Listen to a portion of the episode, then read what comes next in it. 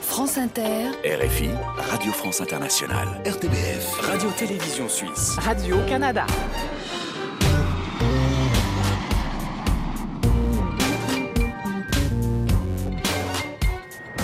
Bonjour à tous, soyez les bienvenus dans la librairie francophone estivale. Sixième saison, deuxième épisode pour ce grand voyage à travers les cultures du monde avec nos nouvelles séquences. Confidence, reportage, club francophone, questionnaire de Proust et voyage estival, voici le sommaire de cette édition.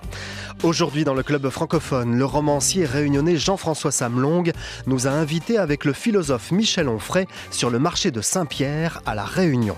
Vous entendrez un reportage très très animé à Bandol, dans le sud de la France, avec Marc Jolivet, un entretien profond avec Edgar Morin et un voyage estival en Italie avec Simonetta Greggio. Nous serons aussi avec Amélie Nothomb et Laurent Godet, le tout dans une ambiance très musicale. Installez-vous, le voyage commence. La librairie francophone estivale. Emmanuel Kérad. Et on entame cette émission avec La Confidence. Cet été, neuf personnalités vous dévoilent une anecdote personnelle jamais racontée dans les médias. Aujourd'hui, c'est l'écrivain Laurent Godet qui vous fait sa confidence.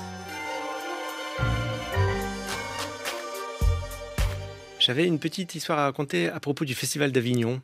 J'ai la chance d'être allé euh, jeune au Festival d'Avignon et mes premiers grands souvenirs de spectateurs, c'est en 1988 quand j'avais 16 ans. Pour beaucoup, ça a créé quelque chose de l'envie d'écrire. Et puis après, euh, je me suis un peu fâché euh, tout seul dans mon coin avec le Festival d'Avignon, euh, comme les auteurs peuvent le faire, parce qu'on n'est pas invité, parce qu'on aimerait y être. Et donc On est pendant, vexé. je m'étais dit, je ne retournerai pas au festival tant que j'y serais pas joué. Donc ça, j'aurais pas dû dire une chose pareille, enfin me le dire à moi-même. Ça a mis des années du coup. Bah, 15 ans. Voilà. Pendant 15 ans, j'y suis pas allé et j'ai très mal fait parce que je me suis coupé d'un lieu absolument magnifique. Mais en 2019, j'y suis retourné et c'est ça que je voulais dire. J'ai retrouvé, donc après une très très longue période de- d'absence, j'ai retrouvé d'abord le bonheur d'être dans ce lieu et je crois aussi quelque chose qui pour moi a un sens, c'est-à-dire ces vieilles pierres là qui nous regardent à Avignon et dans lesquelles résonnent des mots d'aujourd'hui. En fait, je me suis dit que c'était exactement la, la vibration d'écriture qui m'avait depuis toujours intéressé, le mélange entre l'aujourd'hui et, et le, et le très lointain, Mhm. convoquer l'antique chez nous, faire vibrer ces deux choses ensemble. En fait, c'est né à Avignon et je ne sais pas pourquoi je suis resté si longtemps euh, loin de ces murs. Et maintenant, vous êtes très souvent joué à Avignon. Et maintenant, je vais y aller tout le temps. C'est la revanche. Voilà. Merci Laurent Godet. Quelle prétention, non mais franchement. Après cette confidence inédite de Laurent Godet, on part en reportage dans le Var, en France, à Bandol, avec le comédien Marc Jolivet. On se met dans l'ambiance avec une chanson subversive de 1975, interprétée par Marc et son frère Pierre Jolivet.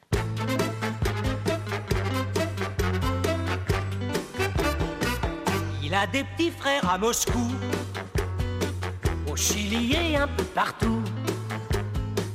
On l'a trouvé dans un nid d'aigle, mais il évolue dans la pègre. Le fils d'Étienne, chéri papa n'a pas connu sa mère.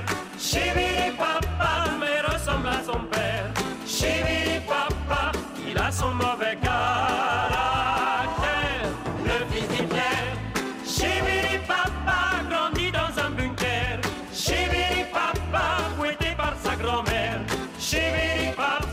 Jamais pouvoir prendre l'air. Et voilà, on est sur scène ici à Bandol, au théâtre Jules Verne. Bonjour Marc Jolivet. Bonjour, bonjour. C'est ici que j'aurais pu naître. Car maman jouait Federico Garcia Lorca, Noce de sang, et elle me racontait, elle était enceinte de moi de 6-7 mois, elle dit je serrais pas trop, mais euh, j'ai j'ai failli naître sur la scène. C'est c'est vraiment ma vie. Qu'est-ce que vous ressentez là? Parce qu'on a effectivement, euh, on peut imaginer le public avec des fauteuils bleus, magnifiques, cette scène noire très grande ici à Bandol. Qu'est-ce que vous ressentez quand vous arrivez sur scène? L'appétit, j'ai envie. Pas de crainte, rien? Si. Mais j'ai appris à maîtriser cette crainte depuis maintenant plus de 50 ans. Donc euh, c'est vraiment le plaisir. C'est vraiment dans mes gènes, c'est dans ma chair, c'est dans... Autant les voyages, pas du tout. Ça, c'est clair. Je ne prends ni l'avion, ni le bateau, ni le vélo. Enfin, je- oui, je, je n'aime vraiment pas ça. Euh, mais la scène, oui. Alors Marc Jolivet, vous avez publié vos mémoires avec ce livre Artistocrate. C'est quoi un artistocrate, Marc? Eh Bien, c'est-à-dire, il y a beaucoup d'aristocrates, mais un artiste ocrate, il n'y en a qu'un. C'est moi, c'est-à-dire, c'est j'ai inventé. C'est quelqu'un qui est en même temps un artiste et qui ne l'est pas du tout. C'est un habile mélange et j'aimais bien cette virgule entre artiste et ocrate. C'est en même temps le comble du snobisme et en même temps le comble de la nullité. Bon, on va descendre de scène. Marc Jolivet, vous n'aimez pas prendre l'ascenseur, on va être obligé d'en prendre un pour sortir Ah oui. sur le port de Bandol.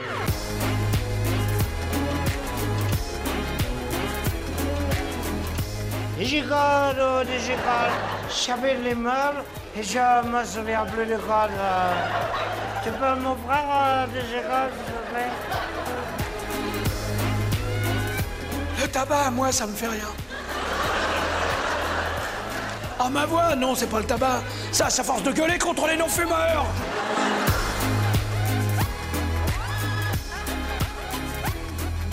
Alors l'ascenseur, va là, c'est un monte-charge. C'est bien un monte-charge. Non, enfin, je préfère, je préfère un monte-charge à l'ascenseur, déjà, parce que j'ai vérifié, quelqu'un pourrait venir nous sauver si on est enfermé. Oui, bah, bah, un Voilà, ascenseur ça, aussi, c'est la Marc. première chose. Euh, le week-end, euh, bah non, on peut se rester enfermé. Allez, on va rentrer dans le Oui, monte-charge. je suis le, claustro. le son est génial, ça résonne. Vous n'avez pas cette ambiance là Pas du tout, je déteste. Bon voilà, on est sorti du monte-charge. Allez-y Marc, je vous en prie. Bon, vous êtes génial parce que vous faites le spectacle. On est sur une petite place à Bandol. Oui, brave Jean Brave Jean de Bandol Ce demain Arrêtez, soir vous allez réveiller tout le monde. Oui, c'est vrai. À Bandol, on est, on est paisible. Il y, a, il y a plein de monde. C'est joli d'ailleurs, hein Oui, c'est joli. C'est- Oui, c'est très joli. On va aller du côté de la mer. Oui. On va parler de la mer, Marc Jolivet, Ah oui. parce que là aussi, vous avez un rapport particulier. Alors qu'il y a une moto qui arrive. On va passer par là. Je crois qu'on tombe directement, voilà, sur l'eau. Le port, en tout cas. On va laisser passer la moto.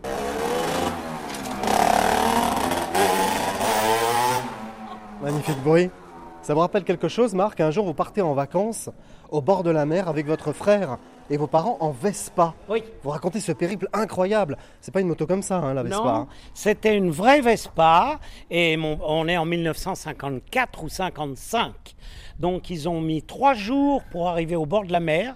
C'était dans le sud-ouest. Moi j'étais debout, moi, c'est les Vespa, j'étais debout entre mon père et le volant. Maman est derrière avec Pierre sur ses genoux. Et on a traversé la France comme ça. Sur une seule Vespa Sur une seule Vespa, Ah oui. absolument. Ah, je ouais, ouais, deux, ouais. moi, quand j'ai lu le livre. Ah non, non, non, non, non Sur une seule Vespa, moi debout pendant tout le voyage, mon père qui conduit, maman derrière et Pierre, plus petit que moi, entre ma mère euh, et mon père. Incroyable. Bon, il y a un petit escalier là, je crois. Oui, voilà. Là, et on va arriver sur le kiosque à musique. On va être face à l'eau. Face à la mer, Marc Jolivet, euh, vous confiez dans votre livre avoir une passion pour la mer. Vous pouvez rester des heures face à l'océan, mais en même temps, vous en avez peur. Le bateau, par exemple, il y en a plein là autour de nous. C'est impossible pour vous. Alors, mon amoureuse ici présente peut vous le dire. Comment s'appelle la l'île qui a à 150 mètres là? L'île des Ambiers. L'île des Ambiers. Il y a quelques années, on dit on y va. Je dis allez, j'y vais. C'est carrément à 200 mètres. Oui, hein. oui, ouais, 200 mètres, vous exagérez, mais oui, c'est à côté. mort de trouille. Mais j'ai fait l'effort parce que je suis très amoureux de ma Julie. Moi, mon truc, c'est de me rendre la vie, ma vie et celle de mes proches, cool. Ouais. Ça, ça me passionne. Et toute votre vie, ça a été ça? Toute ma vie, ça a été ça. Même quand vous étiez avec votre frère à vos débuts, parce que vous avez fait des spectacles, vous êtes allé au Club Med, vous avez parcouru quand même euh, une bonne partie de la France et du monde. Oui. À chaque fois, vous disiez, euh, bon, l'essentiel c'est d'être cool, de pas trop s'angoisser? Euh, oui. Ouais. Non, C'est-à-dire, c'est c'est pas exactement ça. C'est tant que je suis vivant, Mm. je vais essayer de faire des choses que je ne me crois pas capable de faire. Donc, du coup, bon ou mauvais, ça marche ou ça marche pas, c'est pas essentiel. On peut s'asseoir au bord de l'eau, vous avez... Ah, ah, ah, ah, ah, ah, au bord. c'est bien, au moins on est, on est discret hein, avec Marc Jolivet, c'est nickel. Mon amoureuse, alors On voilà, peut s'asseoir, là que J'ai une voix énorme. Ah bah oui. Et mon amoureuse n'en peut que- plus. Où que je sois, je fais du bruit, je chante. Voilà, j'adore ça. Voilà, tout bandol est, est autour de nous, c'est parfait. Ah Pardon, excusez-moi, mes amis. On s'assoit? Allez. hein? J'ai failli tomber dans l'eau. vous viendrez pas me chercher si je tombe dans l'eau. Ah bah si. Vous nagez je quand même ou pas? Oui, bien Ah sûr. oui, quand même, oui. Ah oui. Ouais. Ah bah non. Mal. Je nage mal. Enfin voilà quoi. C'est pas. euh, Marc Jolivet, vous vous promettez deux choses quand vous êtes préado. Ne jamais être pauvre et habiter dans un HLM. Et puis, ne jamais devenir acteur. Oui. Et pourtant, vous l'êtes devenu acteur. Non, c'est faux. Ah. Non, je fais l'acteur, mais je ne suis pas un acteur. vous jouez avec ça je, le je vis, oui, je vis euh, depuis l'âge de 19 ans de ce que j'écris.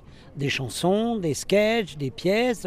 Je vis de ça. Alors, je fais l'acteur dans mes propres œuvres, mais faire l'acteur, ça ne m'a. euh, Je n'aime pas ça.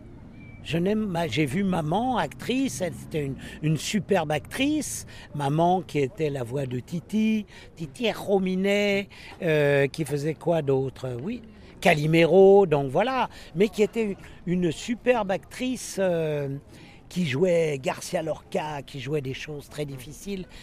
Non, acteur, euh, c'est trop pour moi. Alors vous allez commencer quand même à faire des spectacles Oui, avec votre frère. Tout Oui. commence au Club Med. C'est une vraie école pour vous deux, ça, le Club Med. hein. formidable. Quand je raconte à mes filles ou à, des jeunes comme vous, mais vous, est-ce que vous vous rendez compte qu'à 19 ans, je pouvais euh, arriver au bar Il y avait Stan Gates, Stan Gates qui jouait dans les douches. Stan, shower, 8, euh, 8 o'clock in the morning. Il jouait à 8 heures du matin. Le soir, je faisais un spectacle où j'improvisais et je disais champagne, 400 bouteilles de champagne. Oui, c'est ça. Vous dites, oui, pour 200 personnes. Pour de- et, et Gilbert Trigano était d'accord. C'était 70, 79, sauf- non, 69. C'était extraordinaire. Extraordinaire. Une liberté totale de création. Vous vous rendez compte? D'avoir tous les soirs, je pouvais 400 personnes qui écoutaient les petits délires que j'avais écrits. C'était formidable.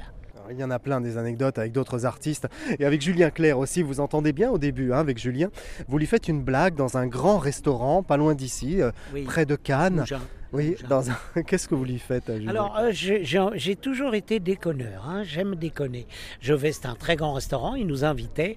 Je dis, est-ce que vous pourriez donner une petite part à Julien de tout, plus petite que pour tout le monde? Alors ils disent, Ben, je dis je paye, hein. je paye le supplément, vous préparez pour lui après, mais voilà, c'est un gag. Et donc on est une dizaine, on dîne, et Julien voit sa part arriver, il a la classe, il ne dit rien. Donc, premier plat, rien. Deuxième plat, il y a eu trois plats. Et à chaque fois, c'était vraiment rikiki. De plus pas- en plus petit, oui. De plus en plus petit, il disait rien. Je, je- je crois, alors là, qu'à un moment, il a dit Mais est-ce que c'est normal? Je pense qu'il a juste dire ça. dit Monsieur, c'est monsieur Jolivet qui a, et du coup, il a été resservi. Mais c'est un très, très bel artiste, un très grand artiste. J'ai eu la chance de faire sa première partie Ouais, et de vérifier que cet homme avait une classe folle. C'est vrai. Mais il vous vire un jour quand même. Oui, nous- alors on n'a jamais su vraiment pourquoi. C'était avec Bertrand de Labbé. Peut-être on faisait trop de succès, ça l'énervait. Je ne sais pas. Vous avez été viré plusieurs fois, hein, euh, Des tas de Radio France aussi, de France Inter. France Inter. Alors que vous avez une émission euh, à succès sur la grille d'été, puis ensuite tous les samedis, vous vous faites attaquer par Jacques Martin Oui. parce que vous faites une blague malheureuse sur l'actualité. Et le directeur de France Inter de l'époque vous appelle en disant vous êtes licencié. Absolument. C'est parce que Jacques Martin s'est moqué de nous euh, à l'antenne, alors que l'histoire c'était sur l'Amoco Cadix. On avait fait avec Pierre des trucs, une tranche de cabillaud dans le moteur, enfin des trucs. On a été viré.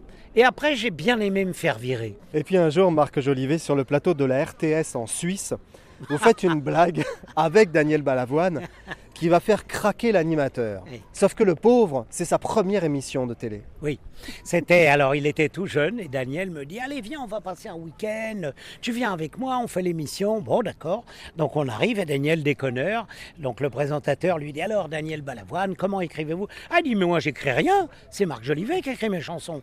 Donc le gars un peu décontenancé euh, dit mais euh, Marc Jolivet c'est vrai, non c'est faux, enfin c'est faux, moi j'écris surtout pour Aznavour et on déconne comme ça, on se met et le mec au bout de, je sais pas, 10-15 minutes, il n'arrivait pas, Daniel, refusant complètement de rentrer dans l'interview, et revenant toujours vers moi, le mec s'écroule, il quitte le plateau, il s'en va, c'était du direct. Et là, Daniel dit, bien, nous allons terminer l'émission nous-mêmes. Et on a fini l'émission, tous les deux. Et Le problème, c'est que ça, cette histoire, elle a existé, je le sais, mais la RTBF, RTS, RTS refuse de nous donner les images. Pour ce, je sais pas ce qui est devenu cet animateur, etc. Mais ils ont toujours considéré que c'était pas bon pour leur image ou pour l'animateur. Mais moi, je sais qu'on l'a vécu avec Daniel. On va demander les archives. Merci beaucoup Marc Jolivet. Merci à vous. Merci pour cet entretien ici à Bandol. Votre livre Mémoire d'un artistocrate Oui. est paru chez Robert Laffont. Merci beaucoup Marc. Merci à vous, les amis de Bandol. Une petite pièce. Ça c'est une fin. La librairie francophone estivale. Longtemps, je me suis couché de bonne heure.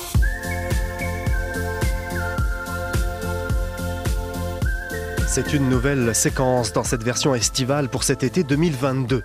Un petit questionnaire de Proust francophone emprunté à la version télé de la librairie francophone à découvrir chaque mois sur TV5 Monde, RTS2, RTBF La 3 et ici RTV de Radio-Canada. Aujourd'hui, c'est Amélie Nothomb qui est sur le grill, auteur cette année de Premier sang paru chez Albin Michel.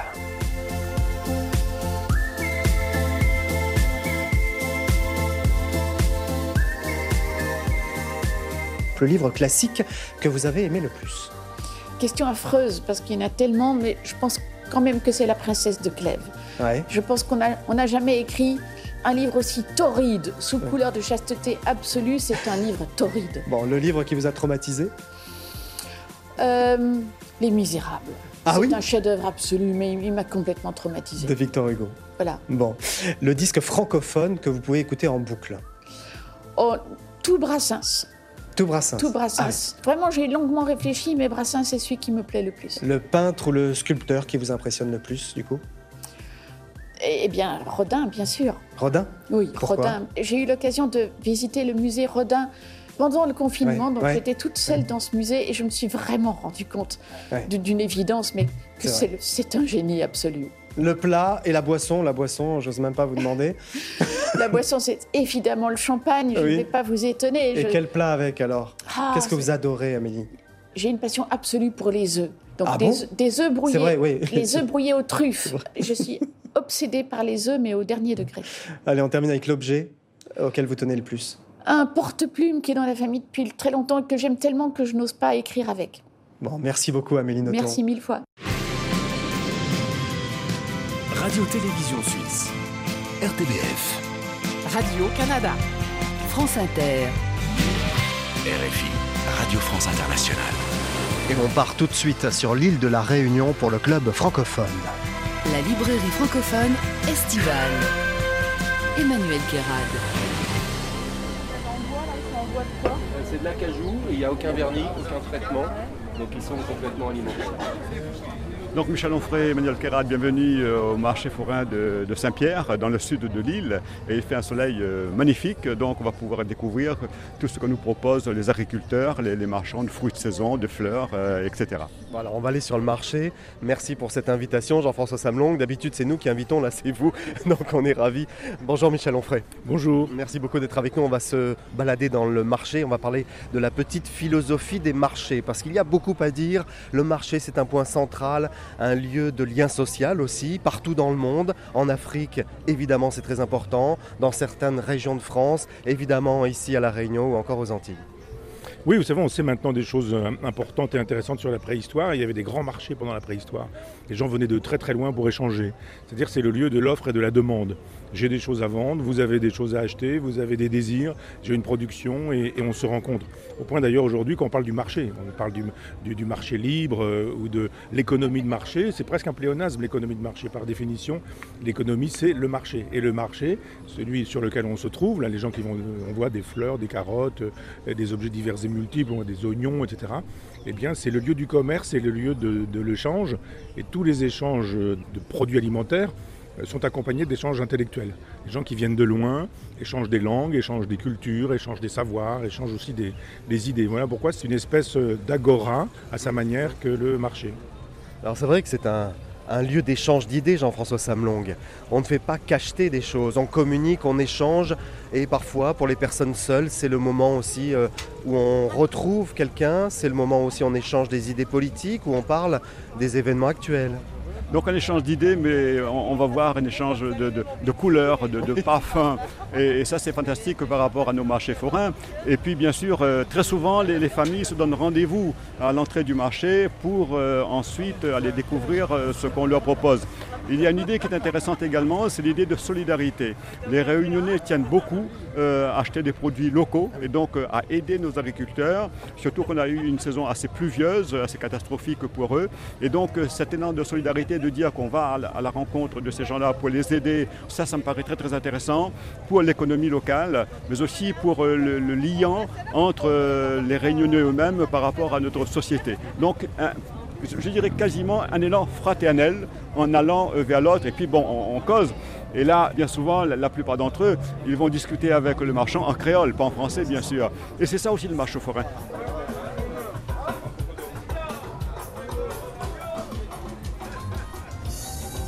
Alors, on est toujours accueillis en musique hein, sur les marchés. Musique locale, donc, avec le Sega Maloya. Là, on a des galettes de manioc. Les fruits de la passion jaune, alors ça, j'avais jamais vu, tiens. Vous avez vu ça, Michel, le fruit de la passion Oui, oui, oui, oui, oui. Je connais un tout petit peu la Martinique et on avait l'habitude de ces fruits-là, c'est extraordinaire. D'abord, quand les, les- les produits sont issus vraiment du coin, c'est plus du tout la même chose. Là, on passe devant des avocats qui sont, je dirais, monstrueux. Et alors, la saveur est incroyable. Alors, vous avez beaucoup écrit euh, sur la gourmandise aussi, hein, Michel Onfray, sur euh, certains produits de consommation, le café par exemple. Et il y a aussi là de quoi dire sur le plan philosophique Ah oui, tout. Je pense que d'abord, on peut faire une histoire des aliments. Très intéressant, c'est-à-dire que le cosmopolitisme est réalisé dans l'alimentation. Si on devait aujourd'hui en France ne manger que ce qui est produit par les Français, euh, par la France, je dirais, depuis, euh, depuis toujours, on n'aurait pas grand-chose. On n'aurait évidemment pas de tomates, on n'aurait pas de maïs. Il y a plein de produits qui viennent du monde entier qui sont devenus des produits courants euh, en France. Donc chaque fois qu'on a un, un aliment dans son assiette, chaque fois qu'on a un fruit ou un légume, on peut en faire l'histoire, donc la philosophie. Les aliments disent l'histoire d'un peuple et l'histoire d'un pays. Les agencements des aliments, c'est la même chose. Chaque fois que, je sais pas, un père de famille pourrait très bien expliquer à ses enfants toute l'histoire du monde uniquement en lui racontant ce qui se passe dans son assiette. C'est vrai que où qu'on aille, c'est la synthèse d'une région, un marché. En Afrique particulièrement, le marché c'est un lieu de vie très important, un point central de la vie euh, sociétale de certains villages, de certaines villes africaines. Et là aussi, on est dans la synthèse. Oui, d'une certaine manière, une nation, c'est un plat cuisiné. C'est-à-dire que le, le plat cuisiné, ça suppose que, ce que disait Jean-François, c'est-à-dire qu'on va chercher des produits d'un peu partout, et puis à un moment donné, c'est la personne qui cuisine qui dit bon j'ai cinq ou six ingrédients, il faut que je fasse une espèce de liaison. Donc il y a du beurre, il y a de la farine. Alors moi qui suis normand, on le sait, je veux dire on cuisine euh, au beurre. Et quand on descend dans le sud de la France, les gens disent mais enfin qu'est-ce que c'est que ce, ce beurre? C'est gras. Il faut plutôt cuisiner avec de l'huile d'olive. L'huile d'olive c'est pas gras du tout, c'est même bon pour la santé. Et puis il y a quelqu'un qui un jour dit eh bien on va faire un plat qui va s'appeler je sais pas, un pot-au-feu par exemple, qui va s'appeler. euh, Qu'est-ce qu'il y a comme le, le, Un le- curry le plat saucisse. C'est ça, voilà. Voilà, hein. qui est- Et- Un rogaille saucisse. Un rogaille saucisse qui est réputé chez nous. Voilà. Donc on prend le divers et on fait quelque chose qui est un. D'une certaine manière, la nation, c'est ça. Et peu importe vos couleurs, vos religions, d'où vous venez, qui vous êtes, in fine, il va falloir que ça fasse un bon plat qui réjouisse tout le monde. Quel est le plat qui réjouit tout le monde ici, Jean-François Ben, c'est le rogaille saucisse en fait. Ah oui, vraiment, c'est celui-là. Oui, hein. Il y a morue aussi, il y a différentes sortes de rogaille. Le canard, il y a beaucoup de canards hein, à La Réunion. Beaucoup de canards et également à la Réunion. Ah, attendez, il y a une voiture qui passe en plein milieu du marché. Donc là, on va se faire carrément écraser. Allez-y. hein. Mais je vous en prie, bonjour. Et puis comment en fait euh, on est obligé de, de- de composer avec ce qu'on a dans, dans cette île, il y a euh, un effort de créativité, d'inventivité. Et donc avec les épices, les condiments et le, poisson, euh, la viande de porc, la viande de bœuf, on va essayer donc de trouver des recettes originales qui plaisent aux papilles et on voyage avec ça. Et ça c'est Voilà, on a des piments à ranger là, justement, avec les petits pots de piments à ranger. Ça aussi, c'est emblématique. Vous aimez le piment, Michel? Oui, j'adore, oui. Bonjour, monsieur. Comment ça va? Ça va bien vous-même? Ça va, je vous ai vu il y a deux ans. Moi, j'avais acheté des. C'est vrai, vous Ah, bah oui, le micro Qu'est-ce que vous avez comme nouveauté? Avec quoi on peut faire du piment ranger, comme vous dites? Vous avez l'achat d'ananas en nouveauté chez moi. Après vous avez, bah, après vous avez les traditionnels, hein. les indémodables, euh, gingembre kobava traditionnel. Ça, c'est magnifique. Ouais.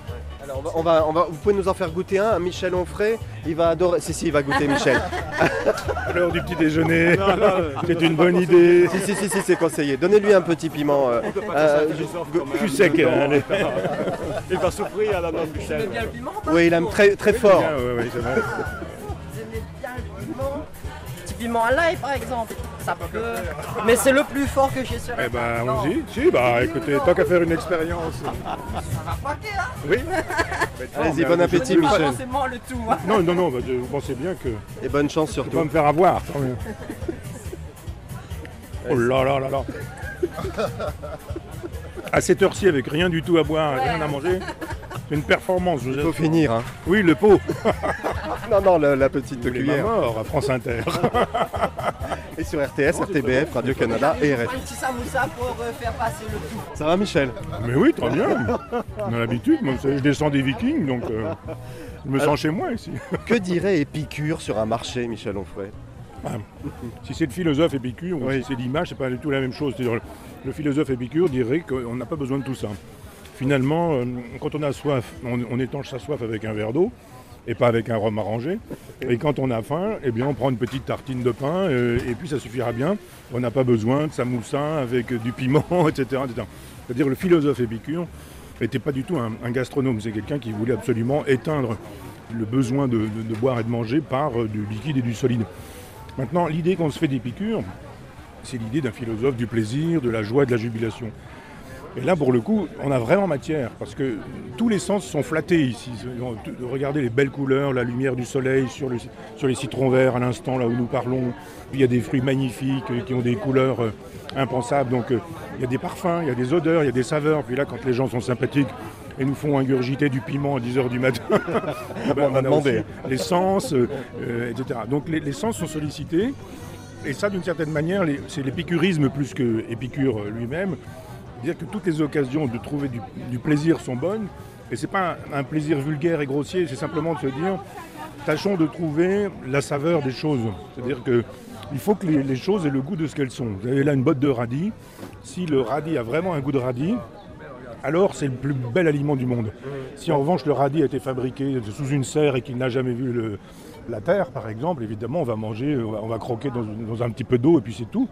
Un épicure épicurien, puisque d'une certaine manière il faut le préciser, verrait des occasions de se réjouir en tout. Voilà, merci beaucoup pour cette euh, promenade au marché de Saint-Pierre. Je vois des paréos avec des dodos et des margouillas. Je vais aller de ce côté-là, moi.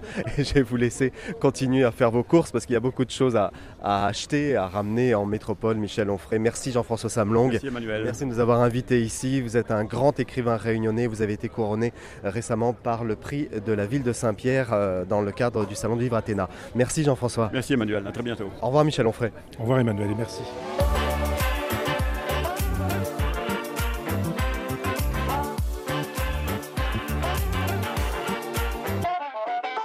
Et nous retournerons à la Réunion début août pour une émission spéciale sur place avec plein de surprises, un grand voyage qui va vous dépayser. À suivre le centenaire Edgar Morin qui a eu 101 ans le 8 juillet et le voyage estival en Italie avec Simonetta Greggio. Avant cela, voici Amadou et Mariam et Manu Chao pour un titre qui va vous rappeler des souvenirs.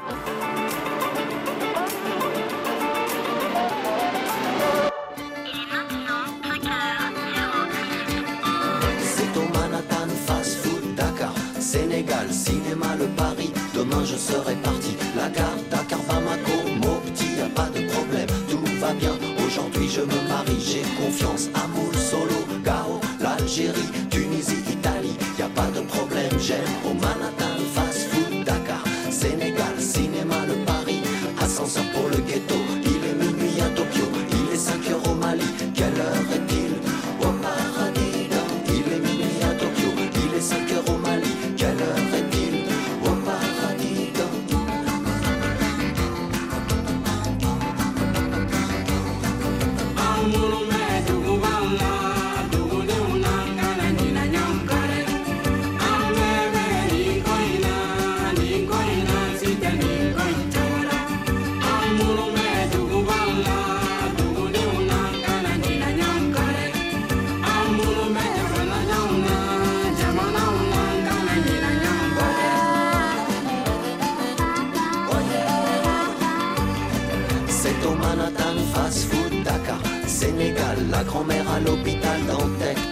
Bien. Kairek, moi ici, toi là-bas. Le visa au consulat numéro 39, Yadan, Yadan.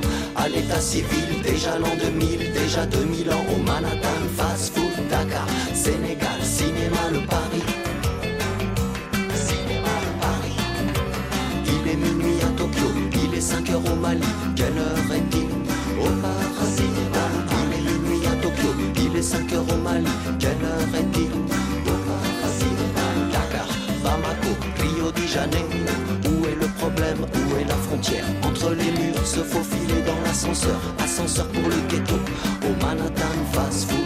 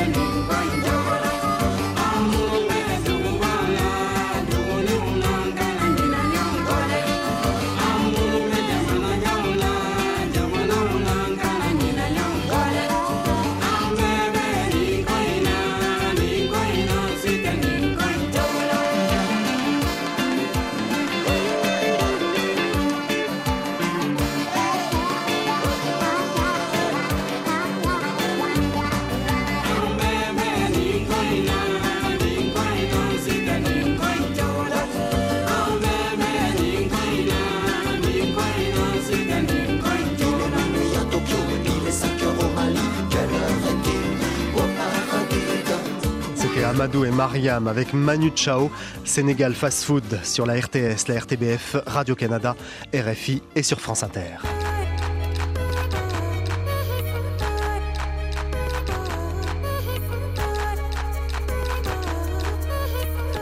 La librairie francophone estivale. Emmanuel Kérad. Bonjour Edgar Morin. Bonjour, bonsoir. Vous êtes sociologue, historien, philosophe humaniste, vous êtes euh, l'auteur de plus de 130 livres. On dit que vous êtes l'un des plus grands intellectuels de notre époque. Cela vous flatte ou cela vous gêne? L'un et l'autre. Parce que c'est vrai que ça me flatte, mais en même temps c'est un peu pompeux et ça me gêne. C'est ça, c'est bien résumé. Vous avez analysé notre époque sur plusieurs générations depuis les années 40. Tous les mouvements du monde vous ont intéressé, la mode des jeunes, les stars, on vous doit aussi le terme yéyé, mai 68, la crise sanitaire, la montée des extrêmes, tout. Et dans ce nouveau livre, Réveillons-nous, vous notez une France et un monde qui se déshumanisent. L'identité multiple dérange, selon vous, Edgar Morin?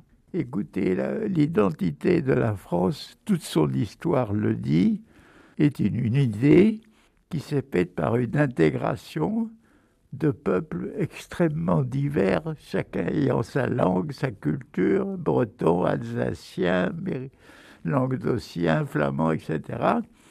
Et c'est au cours des siècles, et surtout après la Révolution française, que effectivement la France, qu'on peut dire humaniste, s'est constituée parce qu'avec les droits de l'homme, l'abolition de l'esclavage, le principe du suffrage universel, et que c'est ça l'identité française, mais que cette identité est niée par ce que moi j'appelle la France réactionnaire, qui ne voit pas cette diversité de souches, qui ne voit qu'une seule souche imaginaire, et qui ne voit même pas que les immigrations depuis le début du XXe siècle ne font que continuer le mouvement d'intégration de différents peuples à la France, avec peut-être des difficultés plus récentes pour des tas de raisons qu'on ne va pas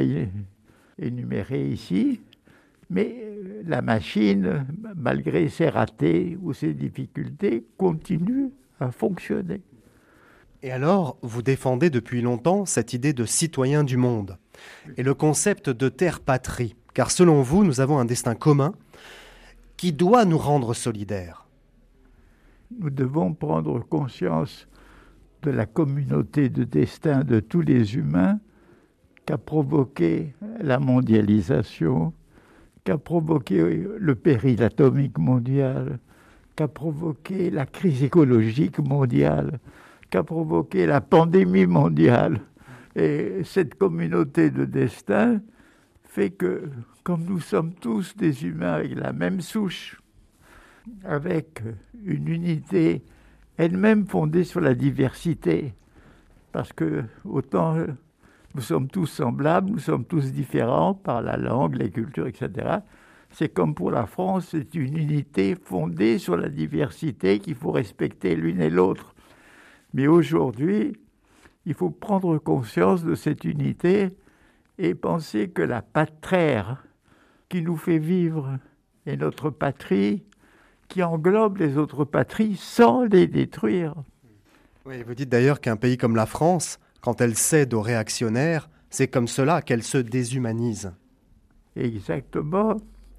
C'est-à-dire le propre de ce que j'appelle la France réactionnaire est de ne pas voir cette communauté humaine, de se refermer sur une identité du reste fictive, comme je viens de vous le dire, et même sur un suprématisme, euh, disons, hérité peut-être dans les mentalités par la, la colonisation par rapport aux peuples de couleurs différentes, et que même de nationalités en France ne sont pas vraiment reconnus dans la même dignité. Et ça, c'est une chose très importante. Et alors vous proposez une politique humaniste qui favorise l'écologie. Vous avez été d'ailleurs l'un des premiers à vous intéresser à la question écologique dans les années 70. Et vous déclinez comme ça une politique, une politique de l'eau pour dépolluer les océans, une politique de la ville pour purifier l'air et utiliser plus de vélos et de transports électriques, une politique des campagnes pour faire régresser l'agriculture industrielle et une meilleure distribution des ressources. Vous pourriez être président de la République avec un programme comme ça. Vous savez, je crois que lors des dernières élections présidentielles ou avant, j'avais fait un article si j'étais candidat ou si j'étais président, dans lequel effectivement j'ai formulé cette politique. Mais il est un peu trop tard pour que je puisse rêver d'être candidat. Vous insistez aussi sur une nouvelle politique de l'éducation. C'est important, Edgar Morin, pour vous l'éducation, pour donner un nouveau souffle à la laïcité et aussi aux enseignants, qui sont pour vous des humanistes. Oui, mais vous savez, moi je propose une profonde introduction dans les programmes de thèmes qui aident les gens à affronter leurs problèmes vitaux. J'ai fait plusieurs livres dans ce sens-là, c'est-à-dire enseigner à vivre, à défendre, c'est-à-dire un enseignement sur la connaissance pour éviter les pièges de l'erreur et de l'illusion qui sont si fréquents et qui peuvent être mortels donc même regardez aujourd'hui le rôle de l'erreur et de l'illusion et du mensonge est énorme dans les événements d'Ukraine. Donc si vous voulez, il y a une profonde réforme de l'enseignement sur laquelle je milite depuis des années, qui a déjà des ébauches de réalisation dans certains pays d'Amérique latine, mais pas encore en France. Encore que tout à fait euh, récemment, je viens d'apprendre que au Québec, il y a un projet de réforme fondé sur mes idées. On va terminer avec euh, cette idée de communication vivante et permanente entre les singularités culturelles. Vous militez aussi pour ça. Singularité culturelle, ethnique et nationale. C'est la diversité humaine, dites-vous, notre trésor. Et aussi notre salut. Et vous énoncez en conclusion des principes d'espérance pour l'avenir. Sur quoi fondez-vous ces principes? Quelle est votre espérance, Edgar Morin? Ben, Vous savez, l'expérience de ma vie m'a montré que l'improbable, c'est-à-dire l'inespéré, peut arriver. Je ne vais pas faire la liste, mais c'est arrivé au moins quatre ou cinq fois de façon capitale. Donc je continue à espérer dans l'improbable, parce que la probabilité est très inquiétante. La deuxième, c'est que j'ai foi dans les capacités créatrices de l'esprit humain. Et je pense que même quand il y a un système totalement répressif, il y a quand même des gens qui apportent une voix. Il y a eu le cas de Solzhenitsyn en Union soviétique. Il y a eu le cas des frères Skoll en Allemagne en plein qui ont été du reste guillotinés. Vous n'empêcherez jamais les défiants de la liberté. Ça, c'est une chose. Et ça arrive au troisième principe. Même les systèmes les plus clos et les plus fermés, ils vont trouver des failles. Et parfois, la faille va se trouver à la tête, comme ce fut le cas pour Gorbatchev, qui fut le secrétaire général de l'URSS et dont la tête, avec l'aide de sa femme, était humaniste et qui a pu faire cette révolution en partie échouée localement, mais qui fut magnifique parce qu'elle a mis fin au système stalinien. Et donc avec ce livre, Edgar Morin, vous nous offrez un manuel pour l'avenir en quelque sorte. Écoutez, si c'est ainsi, je serais très content. Je l'espère. J'espère que ça pourra aider. Bon, merci Edgar Morin. C'était un grand honneur de vous recevoir dans la librairie francophone. Réveillons-nous, achetez ce livre. Il est paru chez De Noël et c'est un livre qui fait du bien en ce moment. Merci Monsieur Morin. Merci à vous. C'est un plaisir.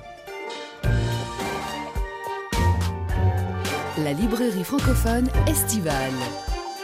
Et voici notre nouvelle séquence pour cette saison 2022 avec le voyage estival. Un artiste ou un auteur raconte un voyage qu'il a marqué dans sa vie à partir d'un lieu qui lui fait penser à ce voyage. Cap sur la ville de hier, nous avons été dans la vieille ville avec Simonetta Greggio pour évoquer l'Italie. On se met dans l'ambiance avec la musique italienne de Vinicio? È quello che rimane da spartirsi e litigarsi nel setaccio della penultima ora. Qualche star da ravarino mi permetto di salvare al suo destino dalla roulotte ghiacciata degli immigrati accesi della banda Sanssouci. Ai permette signorina, sono il re della cantina vampiro nella vigna, sottratto nella cucina. Son monarca e son boemio. Se questa è la miseria, mi ci tuffo con dignità da re.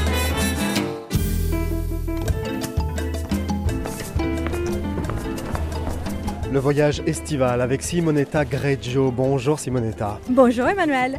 Un voyage estival du côté de l'Italie, je suppose Eh bien, écoutez, on est ici à hier, dans les petites rues, les petites calades de hier, et je retrouve exactement l'atmosphère que mon sud rêvait, qui est toujours le même depuis que je suis née.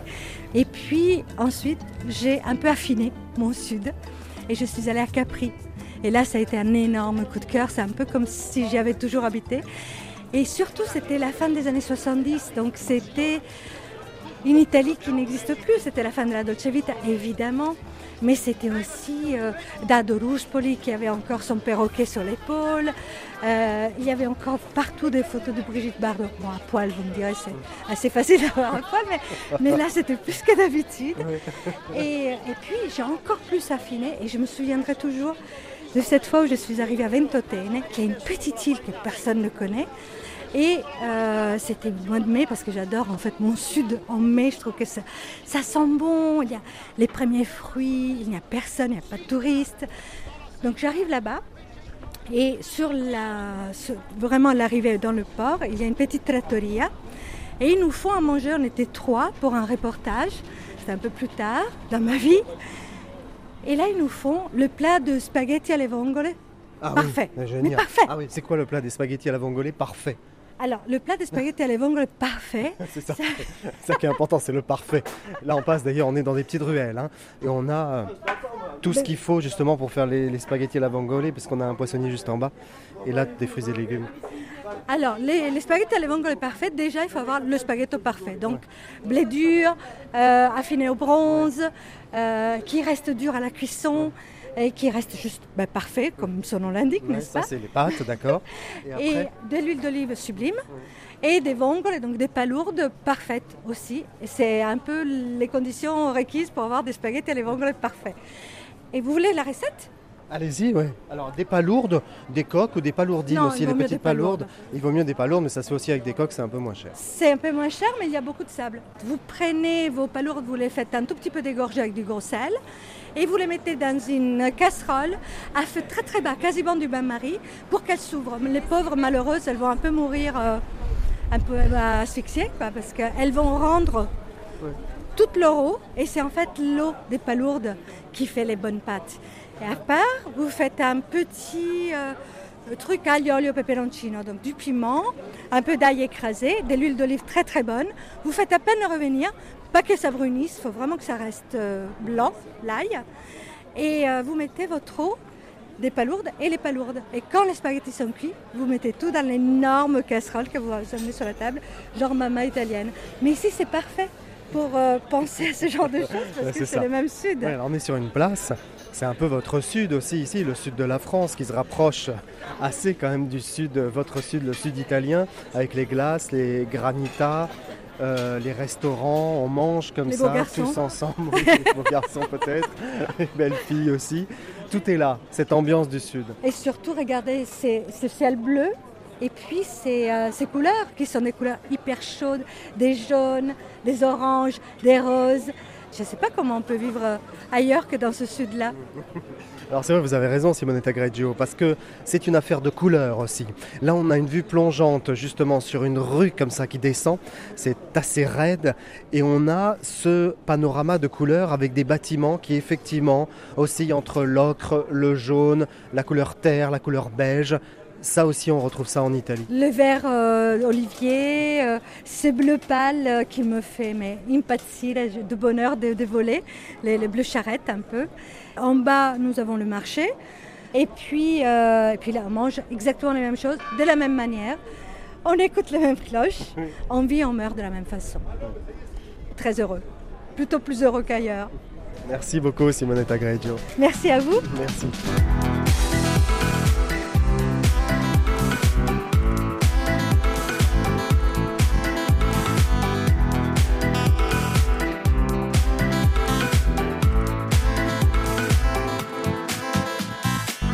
Simonetta Greggio qui a publié Bellissima aux éditions Stock.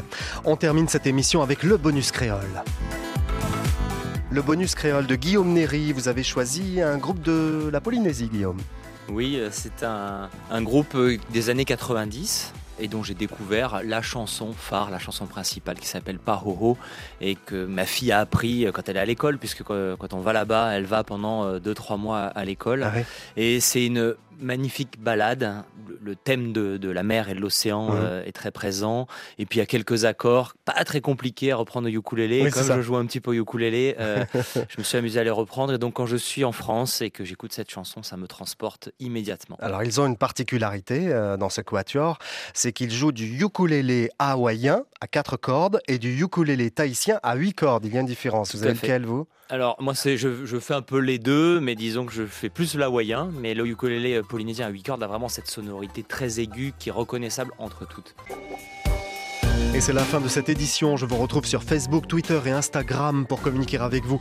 À la rédaction, Jean-Philippe Verret de France Inter, avec les équipes de la RTBF, de Radio-Canada, de la RTS et de RFI. David Le Prince avec Célim Guéribi à la réalisation, Thierry Dupin à la prog musicale.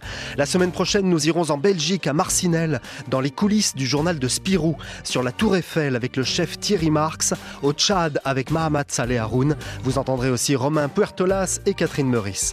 Merci d'avoir écouté la librairie francophone estivale. Bon week-end et bel été à tous.